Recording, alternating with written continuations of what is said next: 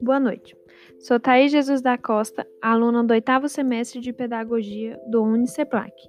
Hoje vamos falar sobre o tema analfabetismo parental e o acompanhamento dos pais durante a alfabetização de seus filhos. Primeiro, vamos começar com uma problematização.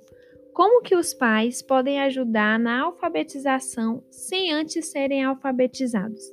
Então, Atualmente, temos o ensino EJA, ensino para jovens e adultos, no qual possibilita alfabetizar qualquer faixa etária, pois muitos sabemos que desde uns anos atrás os pais optavam por cuidar da casa, trabalhar, cuidar de outros afazeres e acabava deixando de lado a escola.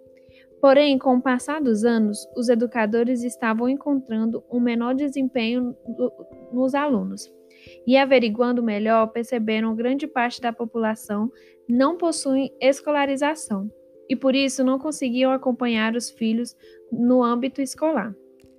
Com isso, a escola resolveu criar uma parceria família-escola, no qual os pais pudessem acompanhar de perto seus filhos, não somente na escola, mas fora dela também, ajudando com as atividades enviadas para casa e também em apoiar os pais para que o buscassem ingressar na vida escolar, o que os ajudaria muito e ajudaria também no bom desempenho e desenvolvimento de seus filhos.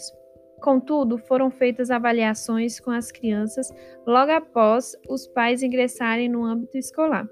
E foi possível avaliar que as crianças obtiveram um grande desenvolvimento. Com isso, é perceptível o quanto é importante o acompanhamento parental e essa parceria família-escola.